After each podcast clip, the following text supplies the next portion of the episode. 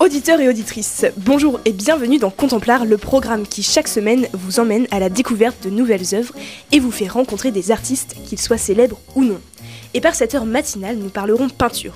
Oui, nous, car je ne suis pas toute seule ce matin, je suis accompagnée de deux spécialistes. Madame Bred, spécialiste du peintre tourangeau Olivier Debré et auteur du recueil de ses œuvres Mon balai, ma vie, ainsi que Monsieur Nemo, chercheur en art et historien spécialisé sur Claude Monet. Bonjour à tous les deux. Bonjour. Bonjour. Alors tout d'abord, Madame Bred, d'où vient cette passion pour Olivier Debré? Ah, alors, en tant que Tourangelle, je ne peux qu'apprécier les représentations de la nature qu'il nous offre. Il est vrai que j'apprécie beaucoup ses œuvres, probablement parce que l'art abstrait m'a toujours fasciné, euh, tout comme l'impressionnisme m'a toujours fasciné. Malheureusement, lors de mon enfance, j'avoue que ces œuvres n'étaient pas assez mises en valeur, euh, pas assez exposées, du moins euh, selon moi. Euh, et par conséquent, il était assez difficile de pouvoir admirer ces tableaux. Euh, ce n'est que vers mes 18 ans, à mon entrée à l'école supérieure des beaux-arts de Tours, que j'ai découvert cet artiste, ou plutôt ses œuvres. Je vous avoue que j'ai tout de suite eu une préférence et une attirance sur, euh, pour ces tableaux plutôt que ces sculptures. Le fait de voir ces immenses toiles et les multiples interprétations qu'elles nous offrent, c'est incroyable. D'ailleurs, le hasard fit que l'école des beaux-arts a laissé en place en, en 2012, il me semble, à ce qui est devenu le CCCOD, le Centre de création contemporaine Olivier Debré. Oui, c'est ça, le centre d'art a ouvert en 2016. Il commence à prendre beaucoup d'ampleur dans la ville. On le voit notamment lors des visites, et ce qui est plutôt surprenant, c'est que le nombre de visiteurs est anormalement élevé chez les jeunes, si je puis dire. Euh, oui, ça peut paraître surprenant en comparaison aux autres centres d'art sur le territoire national. C'est vrai, les jeunes tourangeaux paraissent assez attirés vers l'art, et plus précisément euh, l'art abstrait. Mhm. Et alors, pourriez-vous nous présenter dans les grandes lignes cet artiste qui vous passionne? Bien sûr. Alors, Olivier Debré est né au début du XXe siècle, en 1920, dans une famille euh, d'artistes à Paris. Euh, donc, donc euh, dès son plus jeune âge, il s'est intéressé à la peinture et au dessin et s'orienta vers une carrière d'architecte. Ce n'est que plus tard qu'il décida de se détourner finalement de l'architecture pour se consacrer pleinement à la peinture. Durant sa carrière, il voyage beaucoup à l'international, tel qu'en Chine, pour réaliser les rideaux de Seine de Shanghai ou encore ceux d'Hong Kong. Il reviendra euh, par la suite euh, assez quand même à son atelier en Touraine, à Vernoux, juste à côté euh, de Tours, où il peindra en pleine nature ses tableaux. Donc il faut savoir qu'Olivier Debré attache une vraie importance à la nature. Et pour parler de lien, il y a une manière distincte de peindre. C'est-à-dire qu'en plus de peindre à l'extérieur, face à la Loire, entre les arbres, Olivier Debré va laisser ses œuvres toute une nuit dehors au contact de la nature, des feuilles, du vent et de l'eau.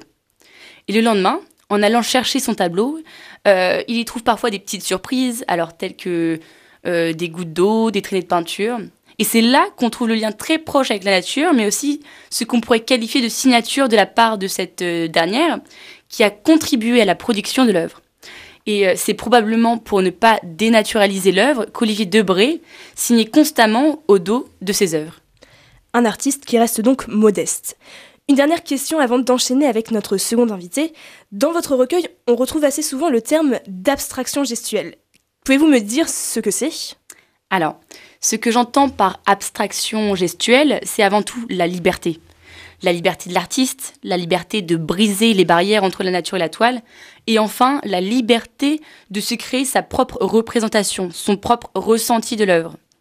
Mais maintenant, l'abstrait reste assez rejeté du public, qui en fait ne comprend pas l'œuvre et qui ne prend pas le temps de la comprendre.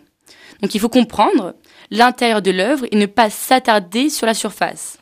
En plus, Olivier Debré réalise vraiment un jeu avec la matière, les textures et les reliefs.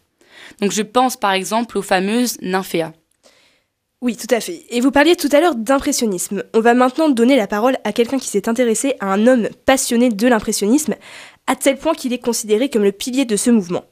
Bonjour Monsieur Nemo. Bonjour. Alors monsieur, nous avons tout d'abord déjà entendu parler du père de l'impressionnisme, le célèbre peintre Claude Monet. Mais qui était cet homme? D'ailleurs, pourquoi l'appelle-t-on le père de l'impressionnisme? Alors, qui était Claude Monet? Bonne question. Euh, je dirais que Claude Monet était un visionnaire, un pilier, un fondateur. Né en 1840 à Paris, c'était un peintre tout à fait à part dans son domaine. On le voit notamment à travers les artistes de l'époque. Monet était en avance et les gens ne le comprenaient pas encore. C'était un homme très travailleur, qui allait peindre à l'extérieur bien sûr, et ce, quel que soit le temps. Mais s'il allait voir de si près la nature, c'était, en plus de vouloir faire ressentir cette proximité, c'était le moyen pour lui de transmettre cet amour de la nature et cette représentation parfaite. Vous savez, les gens, du moins le public inculte qui ne sait s'exprimer... Monsieur, a- monsieur, s'il vous plaît. Oui, je veux dire le grand public.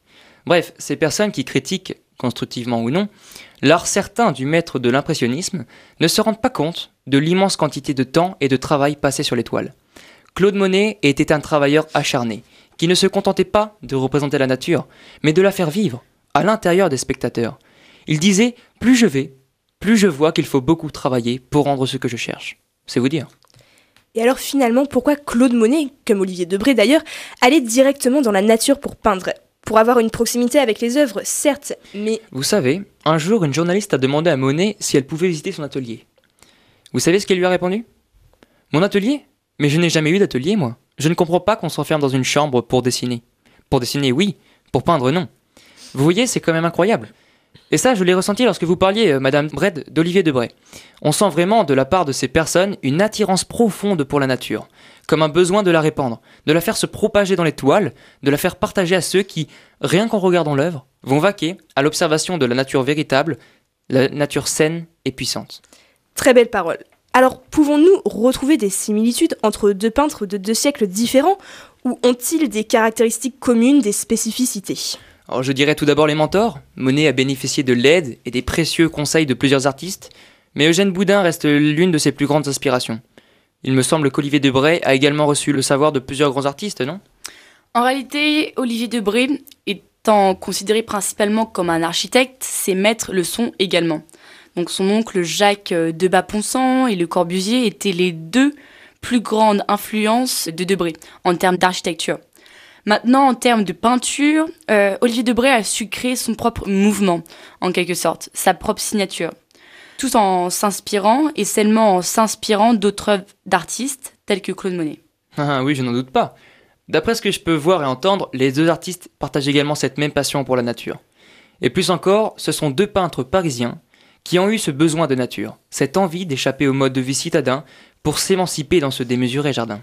Oui, et les deux ont également beaucoup voyagé à travers le monde. Justement, pour ce qui est d'Olivier Debré, c'est en traversant les différents pays que l'inspiration du moment, l'inspiration du lieu lui venait.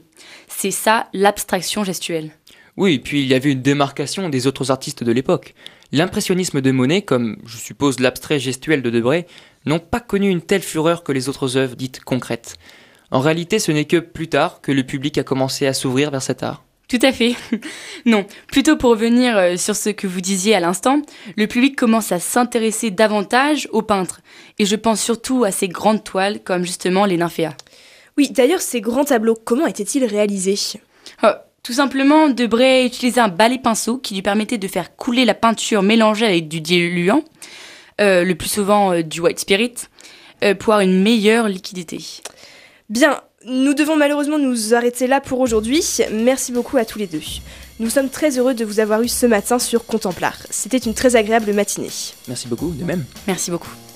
Auditeurs et auditrices, j'espère que vous aurez apprécié ce moment d'art. Nous nous retrouverons après une courte pause musicale et j'accueillerai mon nouvel invité qui est déjà arrivé. C'est un chanteur et c'est le sosie de Johnny Hallyday. Bonjour.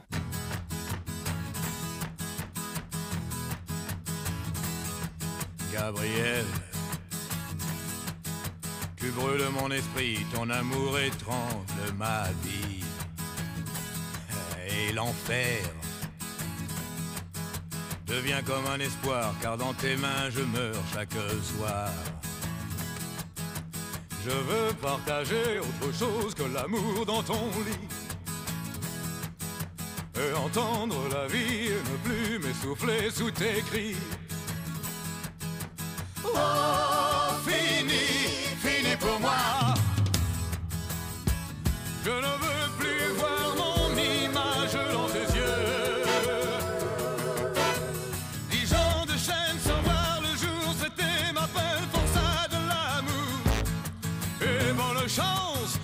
Celui qui veut ma place. Hmm, oui, dix ans de chaîne sans voir le jour, c'était ma peine, forçat de l'amour. Ouais, j'ai refusé mourir d'amour enchaîné. Hmm, Gabrielle. Tu flottes dans mon cœur, c'est une illusion de douceur.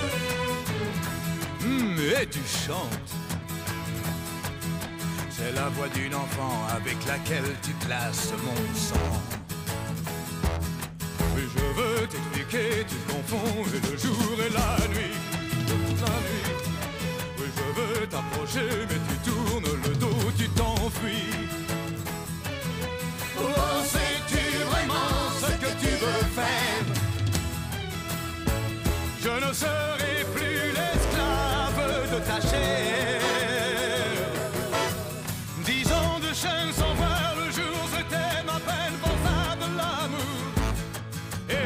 chance à celui qui veut ma place. Oui, ma place. Oui, dix ans de chaîne sans voir le jour, c'était ma peine, ton faible amour. Oui, j'ai refusé mourir d'amour enchaîné. Oui, j'ai refusé mourir d'amour enchaîné.